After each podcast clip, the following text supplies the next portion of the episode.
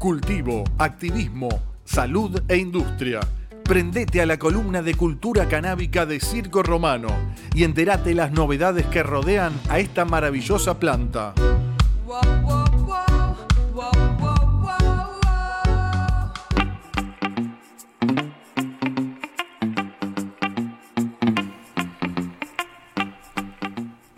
Bueno, buenas noches a todos, a todas, a todos que nos escuchen del otro lado. Damos comienzo a la columna de cultura canábica, la primera columna del 2023. Así es, así es.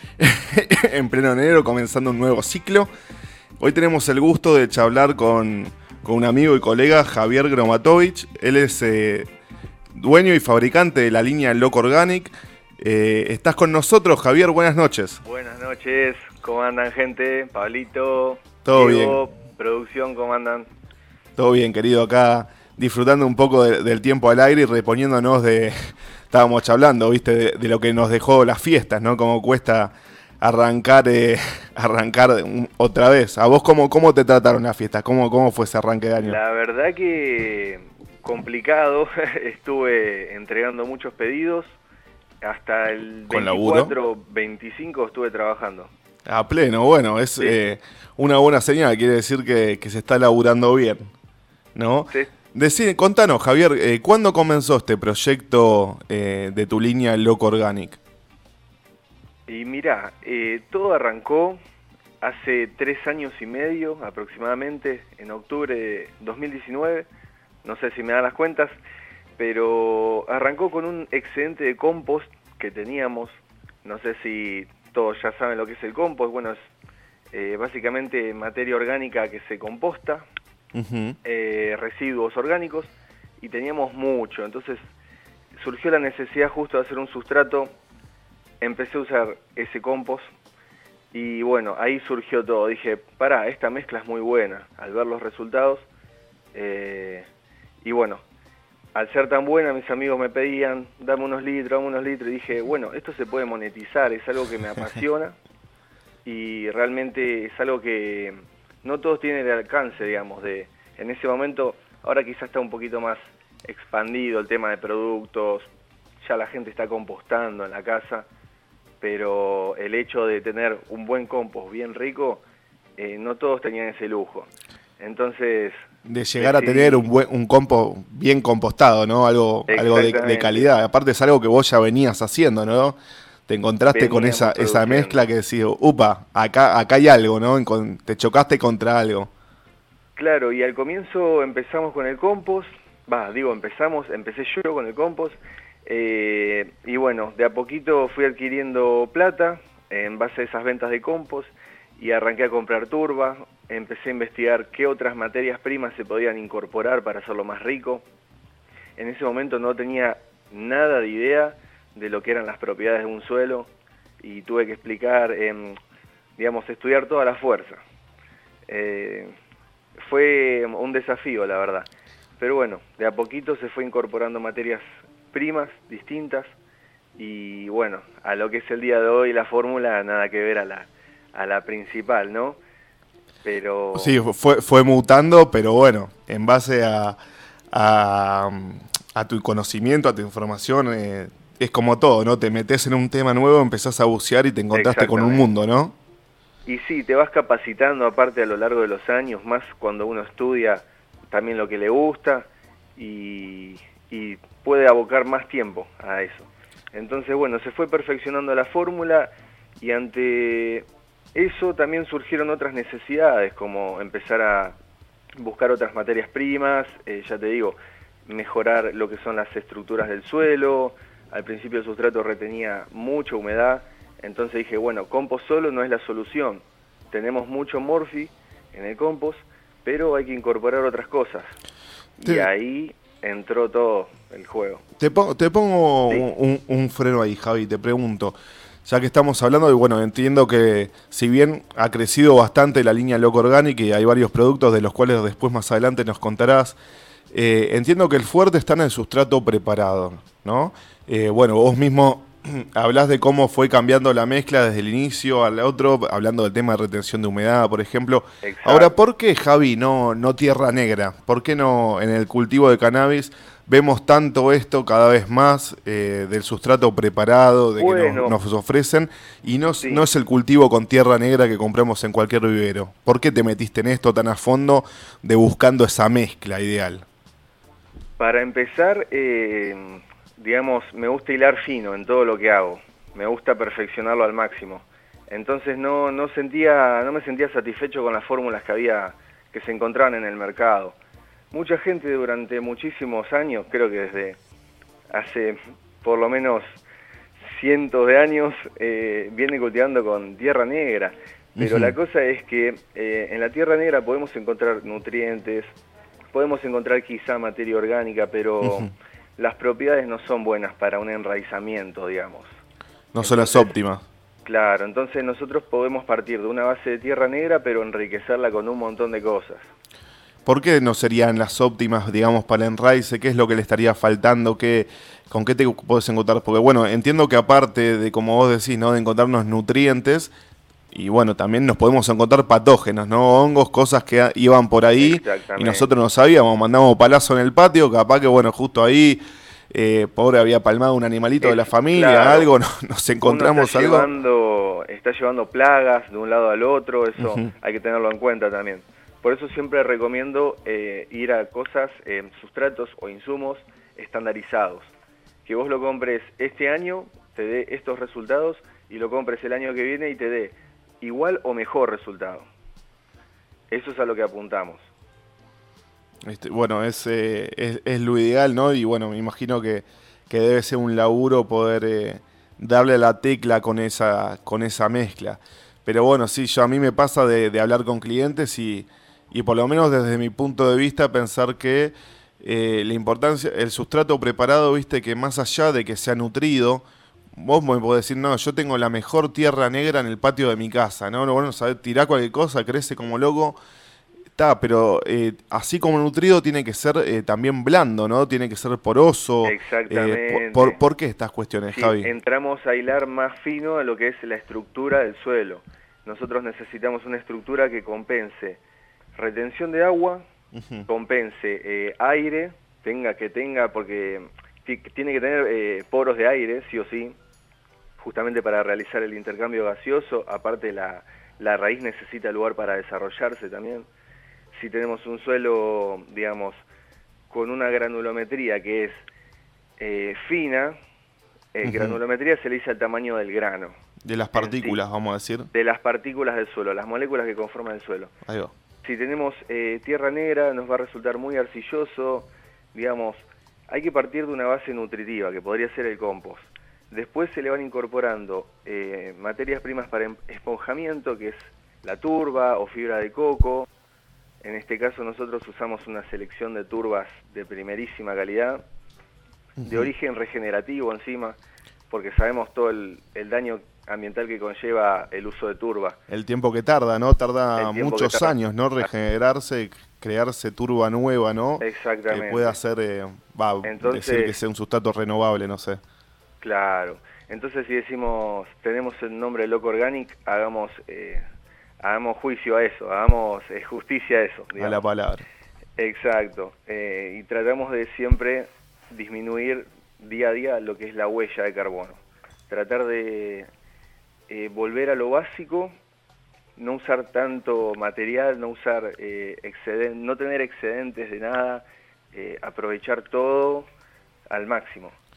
Bueno, te quería preguntar, Javi, ¿no? ya que va de la mano con esto que nos contás, eh, en cuanto a tus sustratos, vos tenés sustratos, entiendo, para fotoperiódicas y para automáticas. Eh, cuando hablamos de sustratos preparados, generalmente lo que hablamos eh, es de una mezcla de otros sustratos justamente para lograr esa mezcla final que es la que sale al mercado, la que usamos en el cultivo.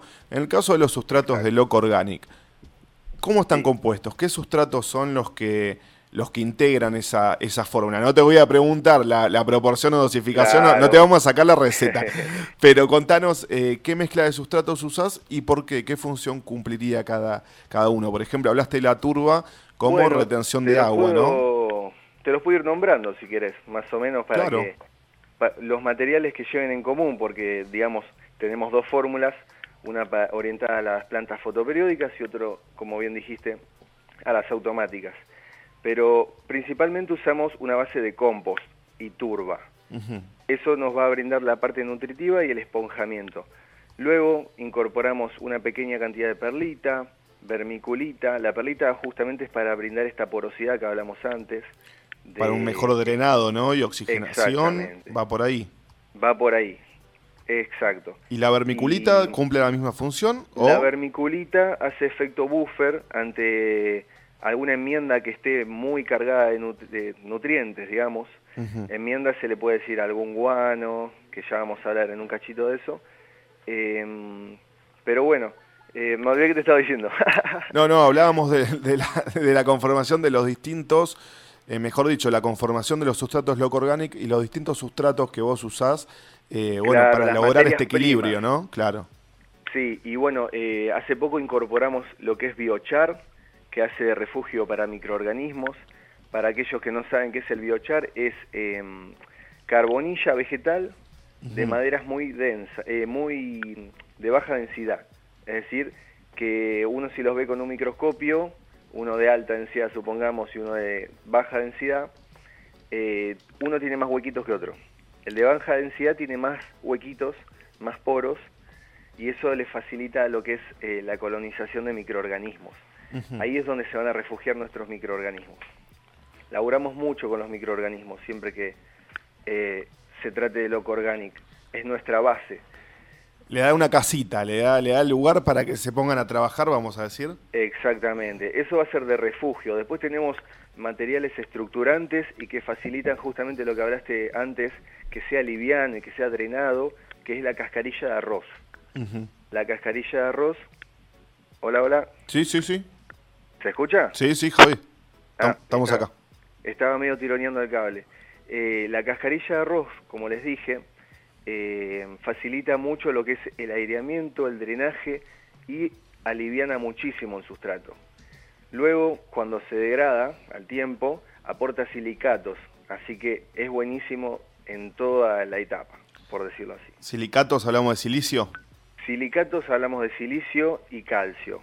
Ahí va, bueno, estructura para la planta, vamos a decir. y Eso para desarrollar, digamos, tallos fuertes, hojas vigorosas, bien fuertes, que nunca le falte firmeza. Ah, ah, Resistente a tormentas, quebraduras, ¿El silicio también eh, cumple función eh, para la prevención de plagas? ¿Puede ser, Javi, o estoy pifiado Exacto. Sí, el silicio, hay una materia prima que es la tierra de diatomeas, que se usa muchísimo en el agro, que es básicamente 95% silicio. Así es.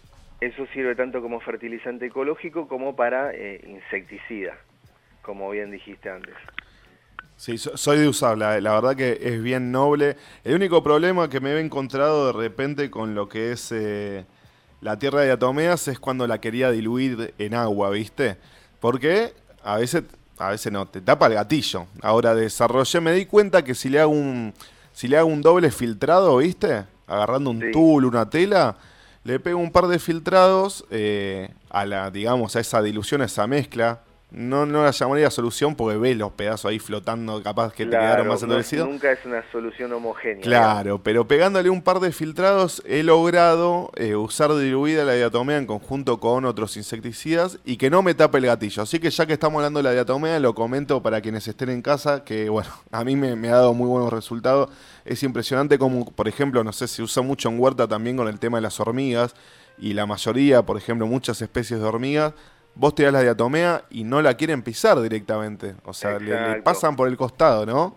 Pero ¿sabés qué pasa con eso? Si nosotros vamos a nivel micro y analizamos la estructura de las diatomeas, son todos filamentos eh, de silicio, justamente, son algas fosilizadas que tienen, conforman un cuerpo de silicio, 95% silicio, y en forma de aguja, es una forma súper peculiar. Que no la vemos ni en pedo, pero mm, está ahí. Exacto. Lo vemos como un polvo nosotros, pero en realidad son microagujas que a los bichos, eh, como verán, les encanta. les encanta pisar agujas. sí, claro, o sea, no, no, o sea, no, no cae al sentido común, pero claro, los insectos les, lastima todo el cuerpo, por eso eso de que... Los deshidrata instantáneamente casi. Es una, se forma una barrera. Y aparte, bueno, es inocuo, ¿no? Para las personas, para los animales, capaz que podés tener problema con silicio si estás respirando grandes cantidades de forma cotidiana por una exposición, digamos, en el laburo, ¿no? Un mal manejo de diatomea, pero mientras que... Mientras no te estén polvoreando la nariz con la diatomea, no vas a tener problema, ni vos ni los animales. Y sí, eh, nada, no solamente las hormigas, digamos, las va a lastimar, ¿no? Claro, no, es totalmente inocuo, como vos decís. Eh, se usa también para tratamiento de pulgas, de ácaros. Tiene un montón de propiedades. Y no, no está bueno inhalar ningún polvo, como te decía. no, no, hay, que, hay que mantener las vías respiratorias libres. ¿Qué te iba a decir? Hablando de, volviendo al tema, ¿no? De, las líneas loco organic de, mm, sustratos. Vos tenés esto, ¿no? De, lo que es la línea para autoflorecientes y la línea para fotoperiódicas. ¿Qué, eh, ¿Cuál es la piedra angular, la diferencia entre uno y el otro en el sustrato? ¿Cambia en cuanto a los componentes? Eh, ¿qué, cómo, qué, mm, digamos, por qué esta diferenciación, que no solo se encuentra en la, línea Loco Organic, sino que vemos que cada vez hay más líneas de sustratos que están apuntando a esto, digo. Claro, bueno, básicamente el fundamento es eh, los periodos de crecimiento. Si vamos al caso, una fotoperiódica puede estar un año en el mismo sustrato cumpliendo todo su ciclo de vegetativo a fructificación, digamos, floración y cosecha, y por otro lado tenemos las automáticas que no pasan los tres meses y medio. Es decir que ya la disponibilidad de nutrientes va a tener que ser distinta. Y las automáticas, a diferencia de las fotoperiódicas, tienen una potencia radicular eh, inmensa, entonces necesitan mucho eh, más porosidad, mucho más huecos de aire para ser llenados por raíces, digamos. Entonces se juega con eso, se juega con la proporción de perlita, de turba, se lo carga más de enmiendas al sustrato eh, automáticas y enmiendas de tipo instantáneas. Que estén disponibles rápido. Claro, que estén disponibles rápido, porque siempre que hablamos de un sustrato y de una mezcla y orgánico, tenemos que hablar también de tiempos, tiempos de descomposición de las cosas. No es que vamos a meter todo ahí y de repente todo se descompone a la par y todo libera nutrientes y estamos todos felices. No es que pones la tierra ahí en, el sustrato y la tierra ya está comiendo y regrosa y te está saludando diciéndote gracias. Sino que, bueno, lleva un tiempo eso, ¿no? Lleva un tiempo, totalmente. Y, y, discúlpame, ahí viene la importancia de lo que vos decías, ¿no? Decís en Loco Organic siempre jugamos con los microorganismos, ¿no? Este tiempo justamente es el laburo, corregime si estoy pifiado, ¿no? Diciendo sí. Este tiempo de espera, digamos, para la disponibilidad de los nutrientes es el tiempo de laburo que tienen los microorganismos, ¿no? En degradar las sustancias orgánicas y volverlas... Es un proceso de mineralización, Javi. Exactamente. Nosotros lo que hacemos en el sustrato es cargarlo de mucha materia orgánica para que mediante estos microorganismos, digamos, vamos a la base, la planta necesita de un intermediario, para poder asimilar lo que nosotros pongamos en el sustrato. O lo que está ahí en el mundo, digamos, ¿no? Cualquier planta que la vemos crecer por ahí silvestre.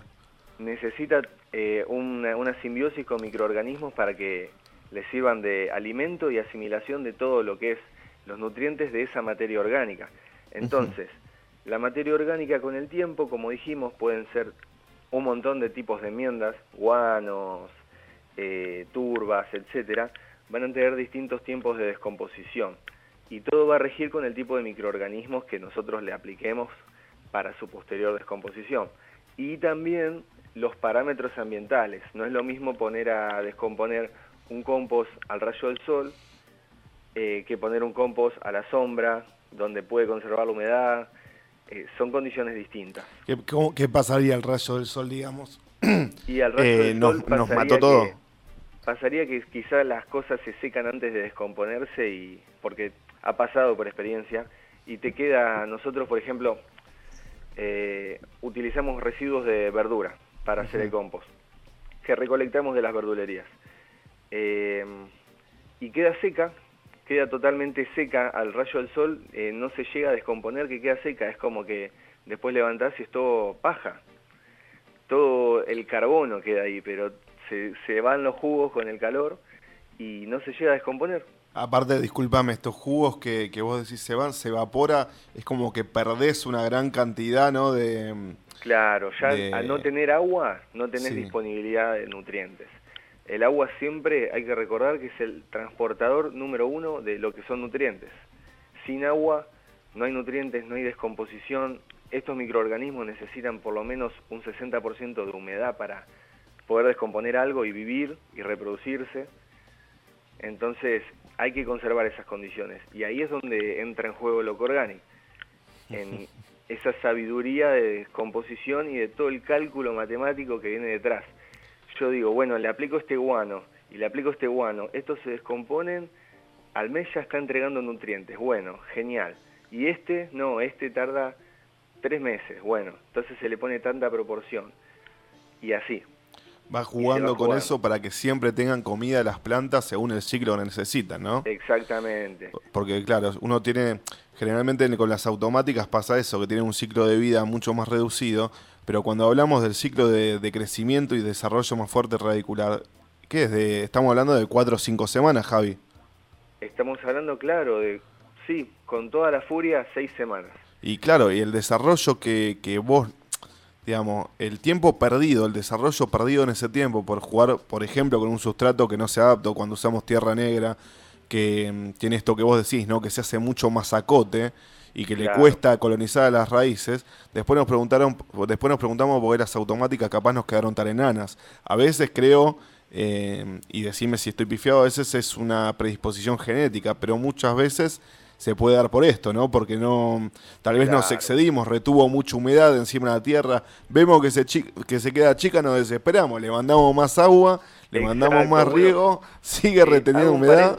sí, un paréntesis acá, che, que es algo muy importante, disculpa que te interrumpa. No, no, el saber regar, el saber regar, eso es algo que tenemos que volver a desaprender todo y aprender de vuelta.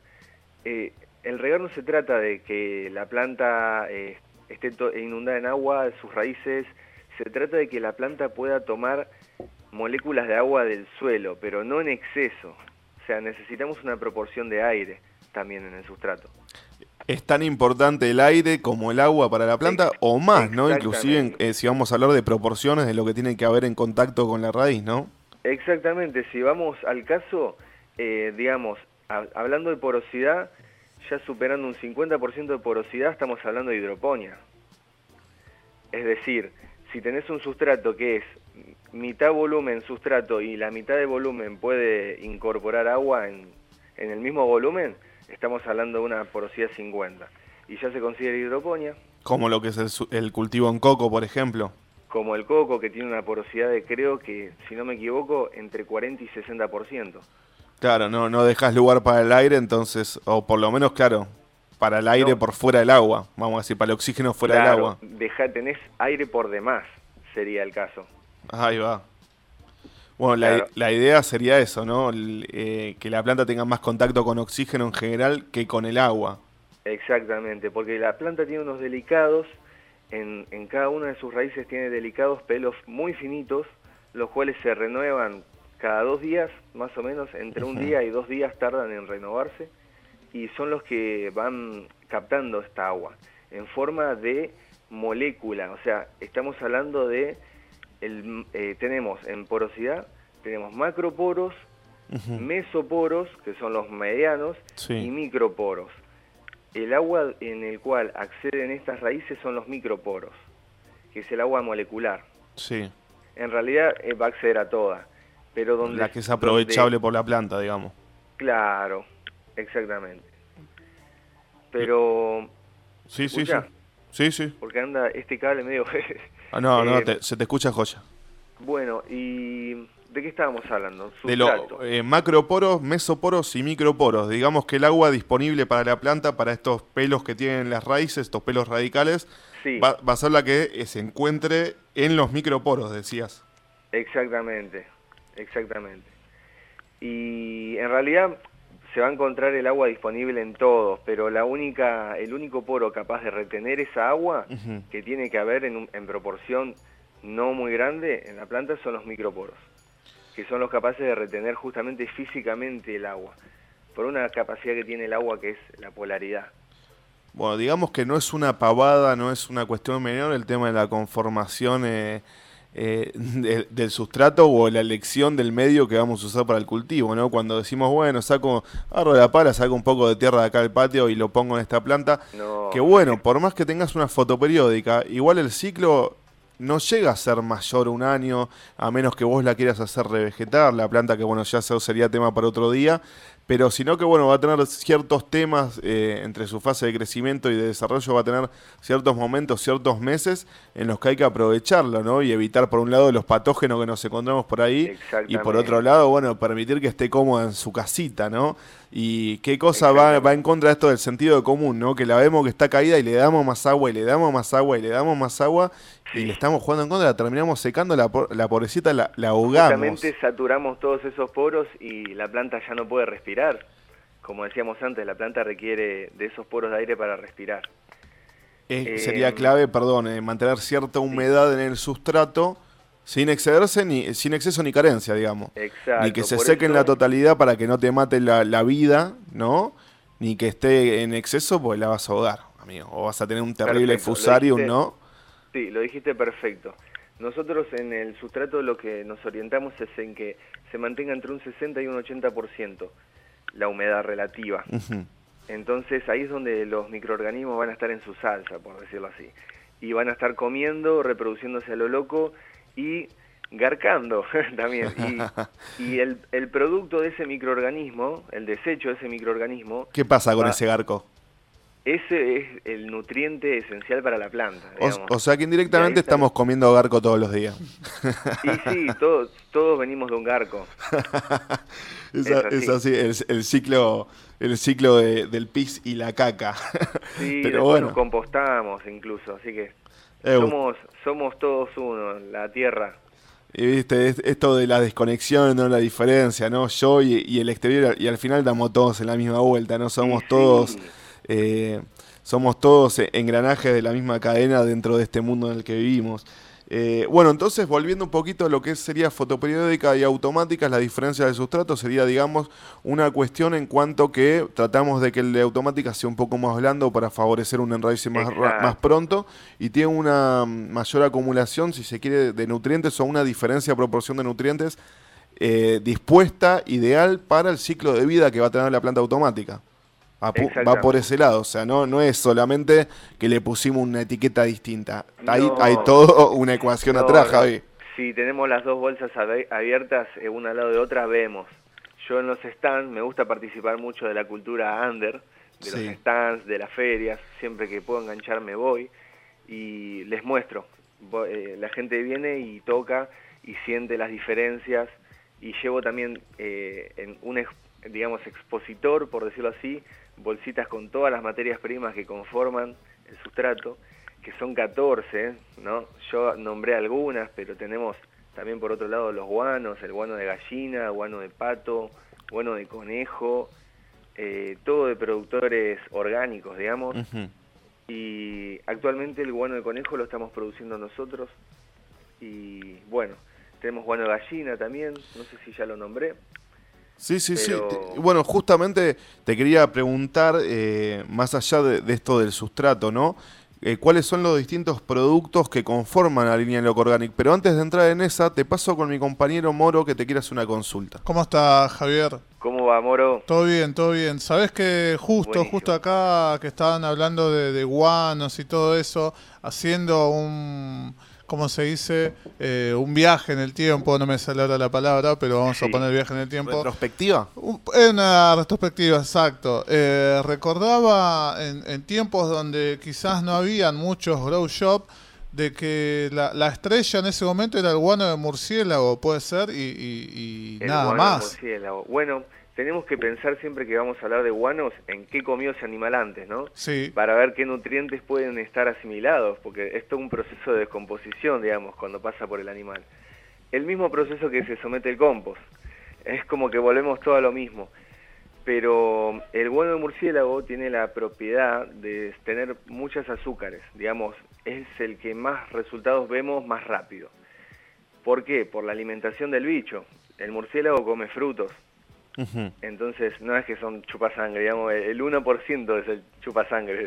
Después el resto son polinizadores nocturnos súper importantes que polinizan desde las paltas e incluso los duraznos, eh, dependiendo de la zona, ¿no? Todos los frutales que se encuentran por ahí tienen toda una función eh, que nos haría mucha falta si no estuviese, ¿no? Uno que, los ve como diciendo, ah, ese bicho, ¿no? Se me metió en el taparrollo de la cortina, le quedan un escobazo. Ojo con el murciélago, pues después nos falta el duraznito ahí. Es tan importante como el mojito, hermano. Son igual, polinizadores. Digamos, todos estamos acá por algo y bueno, nos tenemos que tolerar. no queda otra. Eh, estábamos hablando de guano de murciélago. La diferencia, claro, sí, te decía Moro, de, era el protagonista, ¿no? Pero hay distintos guanos. Claro, yo llegué a la conclusión de que el mejor para el cannabis es el guano de conejo. Y en conjunto con el guano de gallina, porque el guano de gallina lo que tiene es una disponibilidad del elemento fundamental nitrógeno, tan preciado para el estado vegetativo de la planta, digamos, lo requiere hasta comienzos de flora incluso, en grandes cantidades. Y, eh, para el estirón para el estirón. Eso es muy bueno el guano de gallina o el guano de ave, de pato. Tiene alto contenido de fósforo y nitrógeno. Y el fósforo es otro de los nutrientes fundamentales que, se, em, digamos, nos fomenta el desarrollo radicular. Ahí va, lo que veníamos hablando. Súper importante, es el promotor de todo. Voy a tomar un traguito de agua, ¿eh? un segundito. Mande, mande. Estamos acá con, para los que se engancharon recién, con Javier de Loco Organic, hablando un poco de las importancias del sustrato preparado y bueno, ya interiorizándonos más un poquito en, todo lo que es la línea Loco Organic. Eh, así que bueno, el guano de conejo y el guano de gallina, me decís. El guano de conejo en tu experiencia te han dado mejores resultados. sí, ya hablamos del guano de gallina, que es más que nada para el estado vegetativo y comienzos de flora. Nitrógeno y fósforo, dijimos nitrógeno y fósforo. En realidad contiene todos los microelementos porque la dieta de la gallina es súper variada, digamos. Pero en concentraciones grandes se encuentra el nitrógeno y el fósforo. Y después tenemos el bueno del conejo. Pensemos, ¿qué ¿de qué se alimenta el conejo? De cereales, de verduras también, en este caso, eh, de muchos, eh, ¿cómo se dice esto? Alimentos forrajeros, ah. pero que vienen todo en base a pasturas cereales, pasturas. Entonces, eh, las pasturas tienen alto contenido de calcio y silicio. Esa rigidez y esa, esa aspereza que tienen los yuyos, por decirlo así, que es lo que come el conejo, es lo que va a brindar todo ese silicio después. Y el silicio y el calcio eh, son fundamentales para lo que es flora, además de poseer un montón de otras propiedades, ¿no? El silicio eh, cumple una función muy fundamental en el ciclo de potasio también. Es como que incrementa... La disponibilidad de potasio que va a tener. Claro, incrementa, es como que le abre la boca forzado y le manda más potasio a la planta. Ahí va, abre, abre el camino, dice, ¿no? por acá, por acá, por acá pasamos todo. Sí, totalmente. Y bueno, así podemos ir jugando con guano de todo, de lo que se les ocurra, de lagartija, digamos, todo tiene una función. Por ejemplo, si vamos a el guano de algún reptil que se alimente de bichos, vamos a tener un guano eh, que lo podemos aplicar como enmienda para aportar quitina al suelo. Digamos, podemos utilizar eh, la imaginación acá en lo que queramos. O sea, según para lo que queramos, viendo, bueno, como vos dijiste en un principio, ¿no? Hay que ver, eh, hay que buscar, digamos, en base a qué nutrientes queremos proporcionar, bueno, a ver, de de qué, animal, qué comió este bicho, qué comió este otro cuál me va a venir mal, cuál me va a venir mejor o en qué proporciones mandamos este y el otro, ¿no? Exacto, cuestionarse, cuestionarse todas esas cosas, porque es muy importante el criterio, yo creo, a la hora de cultivar, más allá de que nos den fórmulas milagrosas, toma, usa este sustrato y rega con agua, está bueno saber qué hay detrás. Y es, lo que nos hace, a ver, en el camino del aprendizaje estamos todos, ¿no? Y bueno, justamente lo que nos hace eh, mejorar, es eh, tener una mayor comprensión de qué es lo que estamos haciendo y por qué, ¿no? Contame, Javi, contanos a todos eh, que estamos acá, ¿qué otros productos tenemos en la línea Loco Orgánica? Ya hablamos de los sustratos preparados, Eh, hablamos, eh, vos vendés guanos. ¿Qué otros productos integran la línea? Y no sé si tenés alguno nuevo ahí, alguna que, se esté por, por sumar ahí, una novedosa. Bueno, eh, sí, tenemos una novedosa. Tenemos un sustrato también que no les comenté nada, que salió hace poco, que es un sustrato para almácigos. Justamente es casi, casi una porosidad hidropónica, como hablábamos antes. Para el arranque, vamos a decir. Para que arranque, para que las raíces se desarrollen sin ningún tipo de trabas y crezcan eh, súper fuertes, súper sanas y tiene comida como para eh, alimentar la planta 15 días, 20 días, digamos. Sí, aparte que tienen comida ya en los cotiledones, ¿no? Digamos que ya la planta nace con una reserva como para tirar. Y si se lo haces bien blandito, está de fiesta. Claro, exactamente. Bueno, tenemos ese sustrato que incorporamos hace poco, que es Full Starter, eh, justamente para arrancar con todo, y después seguir con Full Cycle. El ciclo eh, completo. El ciclo completo, claro. De inicio a fin, todos los nutrientes. Bueno, eh, después tengo otros productos como la melaza. La melaza es un residuo de la caña de azúcar, que es, es un residuo de la industria, en realidad es una materia prima muy noble se lo usa tanto para la industria eh, alimentaria. Alimenticia, ahí va. Claro, alimenticia, esa es la palabra, o para el agro, en menor escala. Y lo que aporta son azúcares eh, de inmediata asimilación para lo que son los microorganismos del suelo. Y ahí entramos de vuelta con los microorganismos. Papota. Exactamente. Además de, ser solamente melaza pura, traída de Tucumán, eh, está enriquecida digamos, yo le, le doy unos aditivos, que es ciolita y macandina, que lo que es la ciolita es de origen mineral, es un, por decir, es como un talco, si lo, lo querés imaginar así, y tiene la capacidad de retener nutrientes y liberarlos lentamente. Hace como ese efecto buffer que te conté de la vermiculita, que, que retiene nutrientes y los larga eh, más lentamente. Eh, ¿Qué te estaba contando? Evitas una sobrefertilización por un lado, pero por otro lado garantás una, garantizás una disponibilidad, ¿no? Me hablabas de eh, la melaza, de que, bueno, viene enriquecida con lo que es ciolita, y me dijiste que viene enriquecida con maca. Con maca andina. Ah, Para los que no conocen, la maca eh, es una planta que tiene un montón de beneficios. En realidad es una raíz, lo que se utiliza es una raíz, el polvo de una raíz y es una planta que crece en la cordillera allá arriba, donde es algo súper inhóspito y no crece más nada, excepto algunos pastos, y tiene un montón de minerales. Fíjense que crece casi sobre roca madre, crece sobre un suelo donde el horizonte es piedra, todo piedra. Así que se tiene que nutrir con lo, lo poco que encuentra. Y es una planta que contiene un montón de oligoelementos entonces, y lo acumula en sus raíces justamente, por las heladas, etcétera. No vamos a entrar en detalle. Pero... tenemos para hablar un rato, ¿eh, Moro? Acá con Javi tenemos para sacar la, la, columna doble.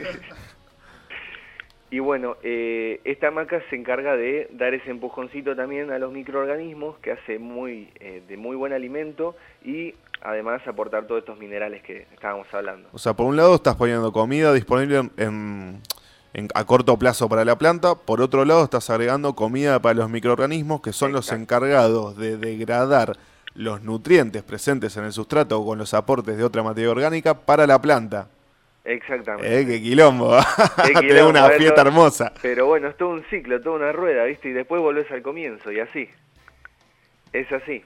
Bueno, vos tenés un producto, ¿no? Que es el MEN. Que yo te digo que, bueno, MEN, microorganismos eficientes nativos, Javi. Sí. No, no, todas las líneas te ofrecen eh, microorganismos de esta manera. A mí me pareció bastante novedoso, bastante copado. Em, inclusive gente de, distintos, de distintas puntas nos llama, che, loco, ¿tenés el men de Loco Organic? Eh, así que nada, es algo em, que, se está instalando copado. ¿Qué nos puedes decir de...? Me, me, llama la atención a ver cómo, cómo es esto de los microorganismos, pues yo entiendo que estén en el suelo, ¿no? Eh, o estén en los distintos sustratos que yo conformo una mezcla de sustrato. Pero el men eh, que vos ofreces viene en formato líquido. ¿Cómo sería eso?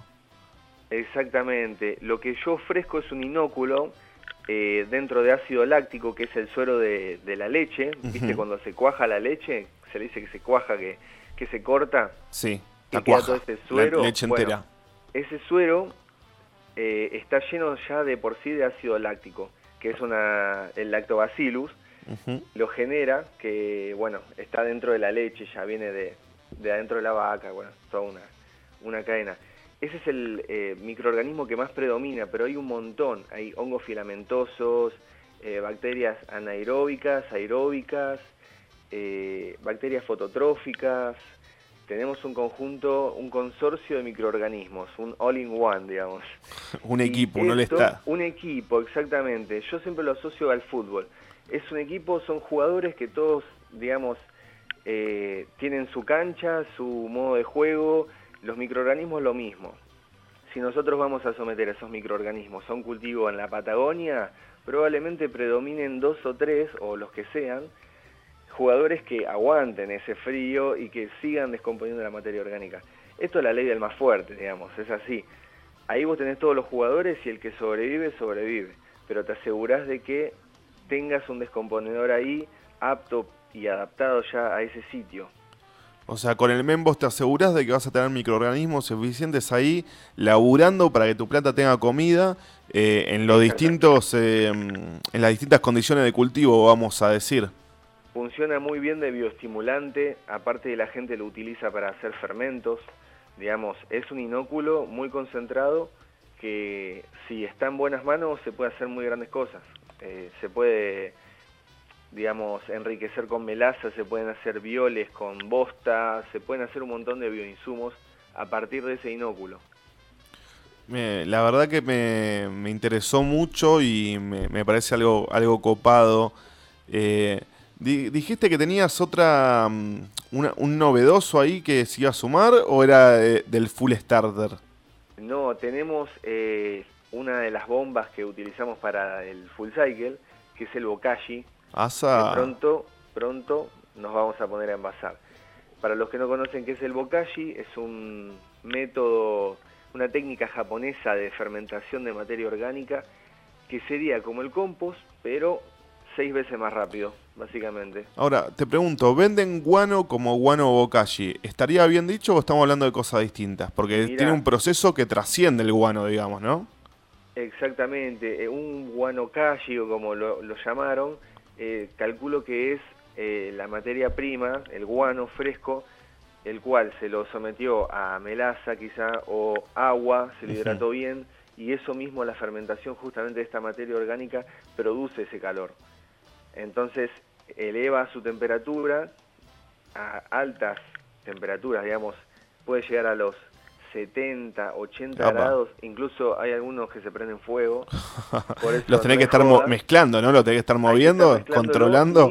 Hay que partir de una buena receta, porque si utilizamos en plena sequía, eh, no sé, elementos altos en paja, lo que sería carbono, que es lo, lo seco, el aspecto seco, eh, se prende fuego.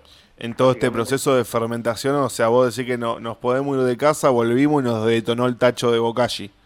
No tan así, porque uno ma- mayormente el que hace bokashi ya sabe. No, no, digo en el caso de que nos lancemos de casero. No, y puede ser, puede pasar. Eh, realmente tiene que ser muy buena la mezcla y, te- y partir de materias primas muy buenas y muy frescas para que se eleve tanto la temperatura. Digamos, Sí, eso sí. eh, compostando previamente las cosas, como hacemos nosotros, compostándolas hasta un límite donde está el límite de crudo y maduro, se termina de eh, esterilizar de este método. Se hace la mezcla y mediante esta fermentación, esta poca materia orgánica que tiene ahí, que en realidad es un montón, eh, que es, es toda la mezcla de guano, cascarilla, turba, se fermenta, se eleva su temperatura, se esteriliza y a partir de ahí sale a la cancha. Ahí va, bueno, entonces vamos a tener eh, vamos a tener dentro de poco un nuevo integrante en el equipo de Loco Organic. Decinos, contanos, eh, Javi, ¿dónde podemos estar consiguiendo lo que es la línea Loco Organic? Bueno, a ver, yo como la Loca Rola, yo laburo tu línea, eh, la verdad La que bueno, la, la recomiendo, eh, me gusta. Y digo, ¿en qué otros grow, en qué otros lugares donde Bueno, la gente se puede acercar? Genial, ahí te digo, pero contanos en, en, dónde estás ubicado, la Loca Rola, dónde está ubicado. La Loca Rola está en ningún lugar y en todos lados al mismo tiempo. es como un estado mental. no, no, nosotros teníamos local en Lanús hasta el 2019 y hoy por hoy eh, la Loca Rola formata, eh, funciona en formato online hoy por hoy desde mi celular, sí, más bola al WhatsApp, Instagram, eh, mayormente piso en zona sur, yo soy de Avellaneda de Herli, pero bueno, entregamos en todo el AMBA. Eh, hay que ir a correo argentino, te lo mando a Tierra del Fuego, eso no, no, no hay problema, no hay problema. Pero bueno, quería eh, darle lugar a otros colegas también que, como para acercarle a la gente, ¿no? Que nos están escuchando del otro lado, dicen, loco, yo quiero a mis men, quiero a mi melaza Brown Sugar, ¿a dónde lo puedo, lo, puedo ir a buscar? o, vos tenés las redes sociales, por ejemplo, ¿cómo serían? ¿Cómo es el contacto con Loco Organic? Acá tengo una listita de los grow show que estamos laburando actualmente, para no olvidarme de ninguno. Mande, mande si querés los nombramos, tenemos en la zona de Bursaco a Bursaco Grow Shop, los chicos una masa, la verdad. Eh, lo mismo en Chantal Grow, acá en Lavallol. Tenemos a Ganella Raíces en la zona de Monte Grande, también el primer grow que se sumó, que apostó a la marca. Después tenemos a Let Grow, un chico amigo de acá de Guillón. Eh, Growers and Friends Grow de Longchamps, bueno, la Loca Rola, ya, ya dijimos. Eh, y Loca María Grow Shop en Monte Grande. Fuerte zona sur. Eh, sí, fuerte zona sur, todo zona sur, todos amigos. y después tenemos distribuidora, distribuidora y vivero Rose, también una masa, los chicos se incorporaron hace poco. Y Let It Grow comenzando a distribuir también, moviéndose por Capi. En Cava. Así que estamos por todos lados. Después me pueden hablar a Loco Organic en Instagram y los asesoramos bien en los puntos de venta. El Instagram es arroba loco.organic, es así. Exactamente, loco.organic. Está bien, y el teléfono lo decimos porque no queremos que te rompa las bolas a las 2 de la mañana. Vos sabemos que la gente que fuma faso a veces se colgada, las, las consultas están llegan. todas las etiquetas, ¿eh? Ah, listo. Todas las etiquetas. Así que pueden hablarme cuando quieran, que eh, son pocos los que hablan, pero realmente los que hablan están interesados en el producto, entonces me tomo todo el tiempo de responderles. Está todo bien. Ya en cualquier momento, mira, por cómo viene la cosa, por cómo venís laburando y por cómo van creciendo los puntos de venta, en cualquier momento vas a tener que sacar el número a la mierda, pues no te van a dejar dormir. Así que bueno, sigamos aprovechando las etiquetas por ahora. Javi, ¿hay algo que le quieras dejar a, la gente que nos escucha? ¿Algo, que me haya quedado por fuera, que haya quedado en el tintero, algo con ganas de comentar? Y yo creo que hicimos una mirada abarcativa de todo, pero dar un mensaje, que es... Venga. Tomarse un poquito el tiempo, tomarse una pausa, respirar, volver a nuestras raíces, desconstruir todo lo que tenemos eh, construido en base a los fertilizantes, el cannabis, y aplicar un montón de cosas, volver a lo simple y dejarse sorprender. Yo creo que es eso utilizar un buen sustrato, regar con una rica agüita y a lo sumo una melaza o un microorganismo si tenemos la maceta sometida a mucho calor o alguna condición extrema y eh, sentarse a relajar la vida. Ahí estamos con todo. Está muy bien. Bueno, sí, bajar, bajar un cambio ¿no? Y, ver qué es lo que está pasando ahí ¿no? con, con nuestra planta, con nuestro sustrato y bueno, entendiendo un poquito qué es lo que pasa, porque la realidad es que si, si entendemos un poco más, eso nos da cintura para jugar y, experimentar también, ¿no? Totalmente. Hoy en día lo que tenemos que buscar es reducir nuestra huella de alguna manera. La huella la dejamos como ser humano, ¿no? Eh, la mugre, generamos basura, generamos dióxido de carbono, contaminación, pero de alguna manera disminuirlo. Y, y van a ver qué, bueno que está y si todos eh, pensamos igual, llegamos a algo copado. Sí, si todos nos pusiésemos un poco las pilas para reducir la, cantidad de basura que generamos, la, la contaminación, la polución que podemos hacer, eh, estaría, estaríamos ante otro panorama planeta Tierra, ¿no? Bueno, muy, muy, muy lindo el consejo, yo te lo voy a seguir lo comparto y desde ya Javi, acá todo el equipo de Circo Romano te, agradecemos por la comunicación que ha sido un placer. Eh, yo siempre digo y lo digo con voz al aire en este momento, me gusta hacer entrevistas con gente que sabe tanto porque bueno, te, es, es, un placer escucharlos hablar. Así que una vez más te agradezco y te mando un abrazo Javi. Dale, les mando un abrazo chicos. Pablito, Diego, a toda la producción. Abrazo grande. Abrazo grande, querido. Bueno,